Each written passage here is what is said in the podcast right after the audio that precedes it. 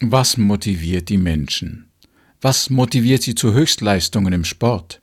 Was motiviert einen Radrennfahrer, stundenlang einen Berg hoch zu keuchen?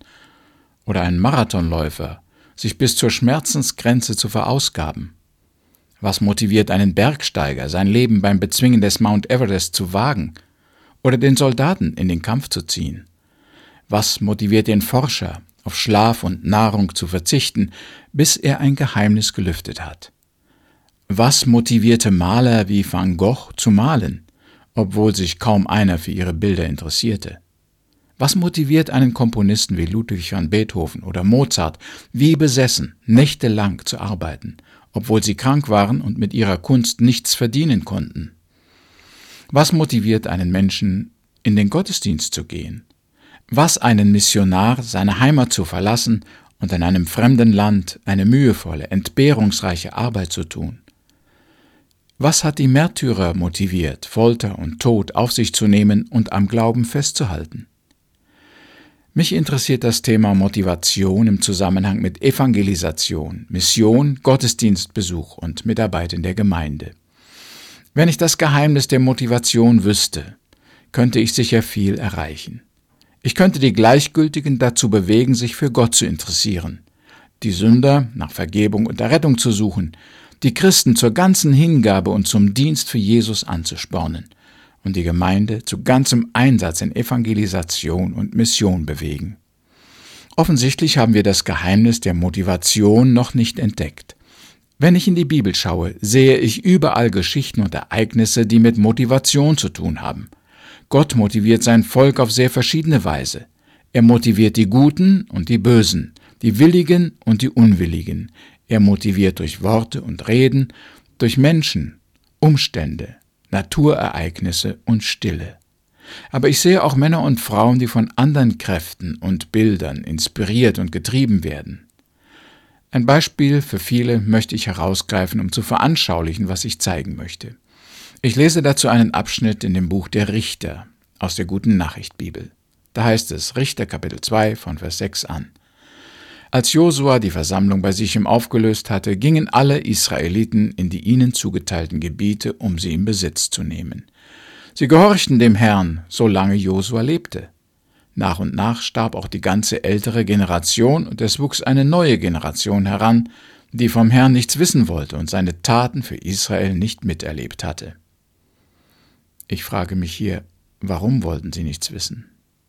Es geht weiter. So kam es, dass die Leute von Israel taten, was dem Herrn missfiel. Sie verließen den Gott ihrer Vorfahren, der sie aus Ägypten herausgeführt hatte, und liefen fremden Göttern nach. Sie fingen an, die Götter ihrer Nachbarvölker anzubeten und beleidigten damit den Herrn.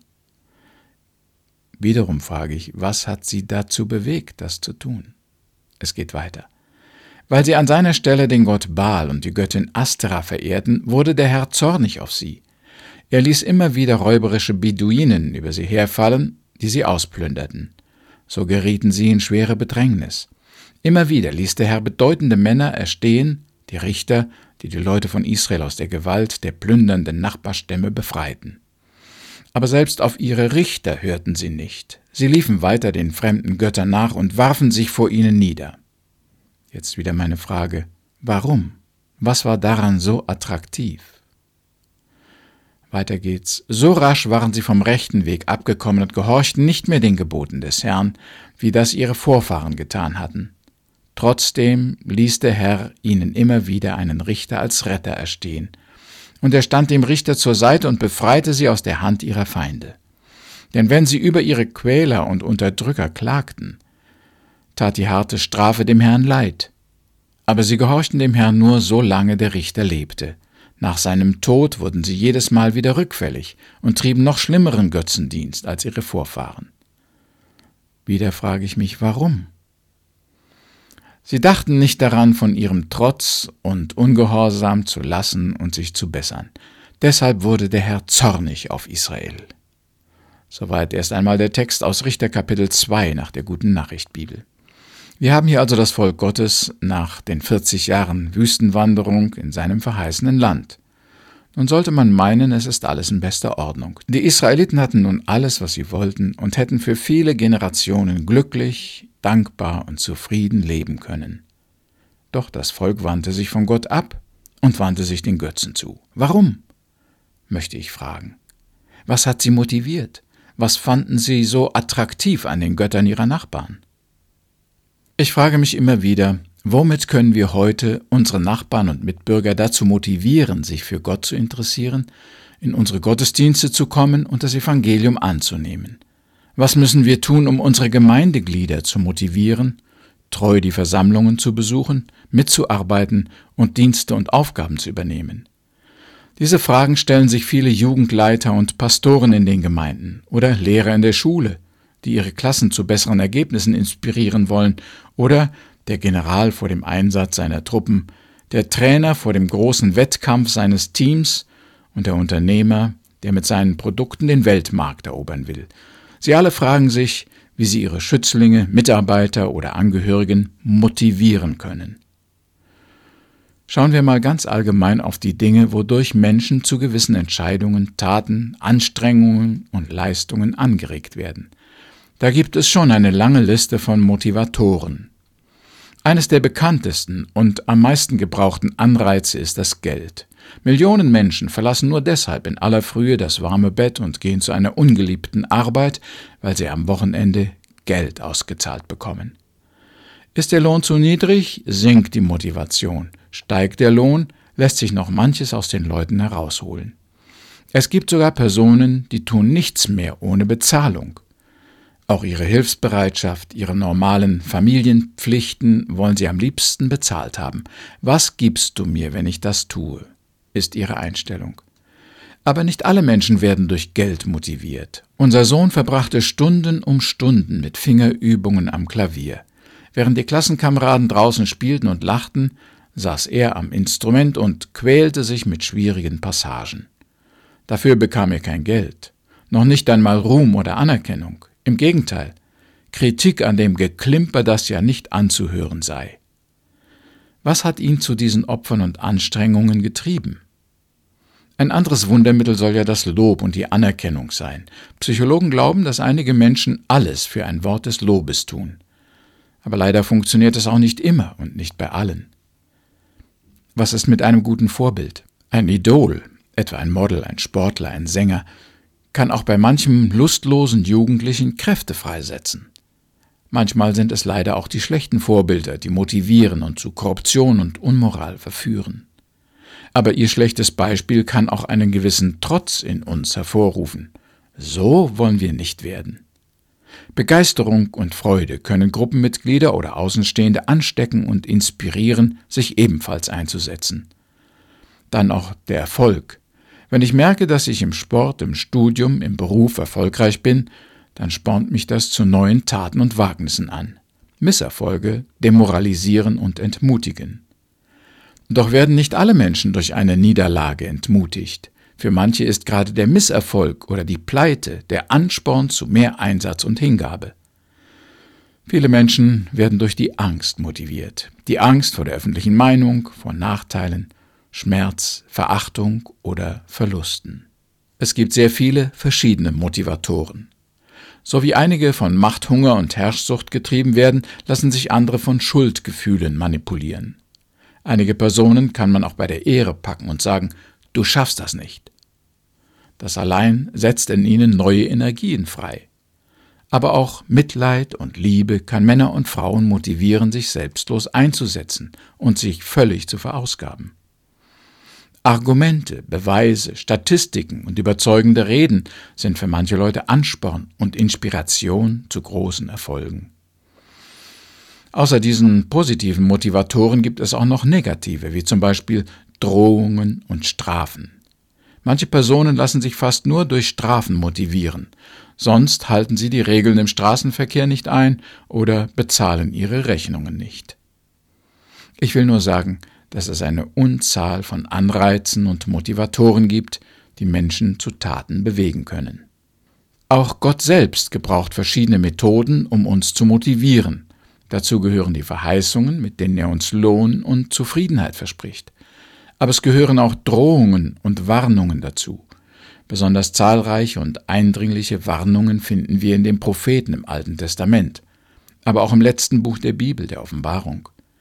Alles zusammen, die Gebote, Ermahnungen, Gerichtsbotschaften, die Argumente, die vielen Zeugen und Vorbilder in der Bibel, sie alle sollen uns zur Ehrfurcht, Liebe und Gehorsam gegen Gott inspirieren. Und so wie Gott haben auch die gottesfürchtigen Priester, die Propheten, die Evangelisten und die Apostel alle Register gezogen, um die Menschen anzuspornen und zur Nachfolge zu motivieren. Nun sind wir gefordert, gleichgültige, skeptische, rebellische Mitbürger einzuladen, zu überzeugen und zum Glauben und Gehorsam zu motivieren. Das kann sehr ermüdend, ernüchternd und wenig erfolgreich werden. Es gibt kein einfaches Rezept, keine Formel und kein unfehlbares Mittel, um kirchenferne Menschen oder Gemeindeglieder zum Glaubensgehorsam zu motivieren. Und das hat auch mehrere Gründe. Erstens einmal, nicht alle wollen sich motivieren lassen. Sie sind vielleicht allergisch, wenn sie merken, jemand will sie für etwas begeistern.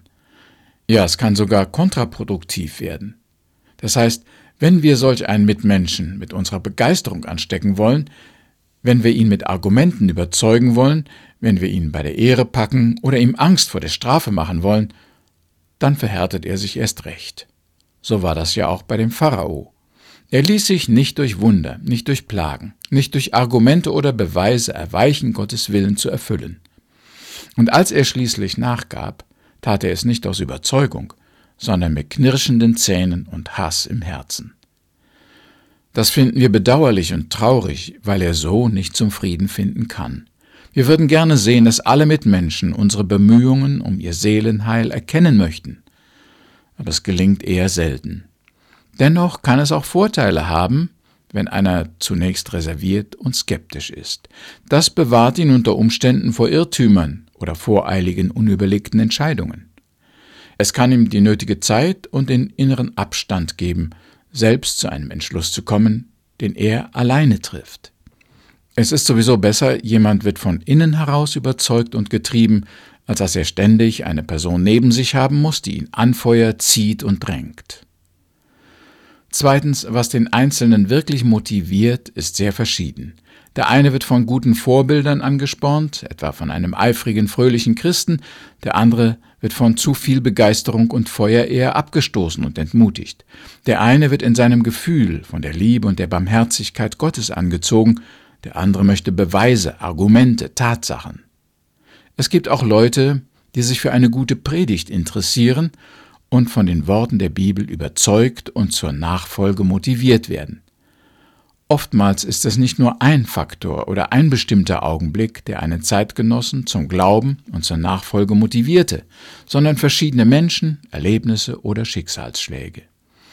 Wir nehmen vielleicht an, der Apostel Paulus ist allein durch diese Erscheinung auf dem Weg nach Damaskus zum Nachfolger Jesu geworden.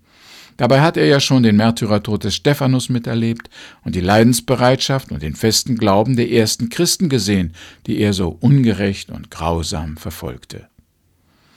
Was wissen wir, was alles dazu beigetragen hat, dass Paulus ein Diener und Verkündiger des Evangeliums wurde? Drittens sehen wir, dass Motivation auch wieder nachlässt. Einige Gemeindeglieder sind leicht und schnell zu motivieren. Sie sind begeistert, finden alles toll und wunderbar und wollen auch alle anderen von ihrem Glauben überzeugen. Aber die Motivation hält für gewöhnlich nicht ewig an, sie verblasst oder ändert sich. Es kommen Enttäuschungen, Misserfolge, Krisen oder auch nur der lange graue Alltag. Dann lässt die Motivation zum Dienst und zu Abenteuern nach. Besonders ältere Leute haben mit diesem Phänomen zu kämpfen. Wenn jemand kommt und sie drängt und sie für den Glauben motivieren will, dann sagen sie vielleicht, Ach weißt du, ich habe schon so viel gehört und gesehen. Ich wurde so oft enttäuscht, ich bin müde geworden. Lass mich mal in Ruhe. Oder wenn wir Sie für bestimmte Aufgaben motivieren wollen, erklären Sie uns vielleicht, es gibt kaum eine Aufgabe, die wir nicht schon übernommen hätten, kaum einen Dienst in der Gemeinde oder Evangelisation, den wir nicht schon getan hätten. Wir haben uns eingesetzt, aufgeopfert und verzehrt. Jetzt sollen sich mal die Jüngeren beweisen. So demoralisierend solch eine Haltung auf uns wirken mag, verstehen kann man sie auch. Die Motivation kann nicht dauernd auf Hochtouren laufen. Und wenn die Kräfte nachlassen und die Grenzen enger werden, ist es besonders schwer, den Mut und Eifer, die Erwartungen und die Motivation beizubehalten. Deshalb sollten wir uns von vornherein bemühen, den Eifer für die Sache Gottes nicht zu verlieren. Nachfolge ist sowieso kein Sprint, sondern ein Langstreckenlauf. Da kommt es auf Ausdauer und Durchhalten an. Unter Umständen müssen wir auch ältere Leute oder Gemeindeglieder für andere Ziele oder mit anderen Mitteln zu motivieren versuchen, als wir es bei Jüngeren tun würden. Und viertens, Motivation ist schwer zu erkennen. Ich habe mir oft selbst die Frage gestellt, was motiviert mich zum Beispiel, die Bibel zu lesen, zu beten, die Gottesdienste zu besuchen, andere auf den Glauben anzusprechen. Es fällt mir nicht leicht, eine klare, eindeutige Antwort auf diese Frage zu geben. Oft weiß ich es selbst nicht genau. Manchmal ist es vielleicht auch gar keine richtige starke Motivation, sondern eher eine Gewohnheit. Aber oft ist es sicher auch ein Mix von verschiedenen Kräften, die uns treiben und drängen. Wenn wir bei uns selbst nicht einmal die wirkliche Motivation hinter unseren Taten erkennen können, wie sollen wir dann wissen, was andere Leute eventuell motiviert? Deshalb sollten wir nicht enttäuscht sein, wenn unsere Bemühungen, unsere Argumente, Beispiele, Drohungen oder Versprechen beim anderen nicht den gewünschten Eindruck machen. In manchen Menschen schlummert bestimmt auch eine gewisse Bereitschaft, ein Verlangen, sich motivieren, anspornen und überzeugen zu lassen. Das lässt uns entspannter sein und darauf vertrauen, dass wir einen Eindruck machen, ohne uns bewusst aufzudrängen. Manchmal kommt das Verlangen zur Errettung, zur Gemeinschaft mit Gott oder zu einer bestimmten Art von Dienst auch einfach aus der Stille oder einer schweren Erfahrung, ganz ohne unser Zutun. Letztlich motiviert Gott den Menschen durch seinen Heiligen Geist. Er hat viele Möglichkeiten und Wege, uns von innen heraus zu bewegen. Gott motiviert uns durch sein Wort, durch die Natur, durch Umstände, durch unsere Mitmenschen, durch Erfahrungen und Wunder und auch durch Strafen und Leid. Und wenn jemand erst einmal grundsätzlich entschieden ist, Gott zu glauben und dem Herrn zu dienen, dann ist es auch leichter, ihn für mehr Aufgaben, Wachstum und Fortschritt im geistlichen Leben zu interessieren. Darum triff heute die Entscheidung, dich für die Sache Gottes motivieren zu lassen. Wir beten noch. Herr, wir bitten dich, motiviere uns immer wieder zum Guten, zum Durchhalten und zum mutigen Bekenntnis. Und wir wollen offen und bereit sein, deinen Willen zu tun. Amen.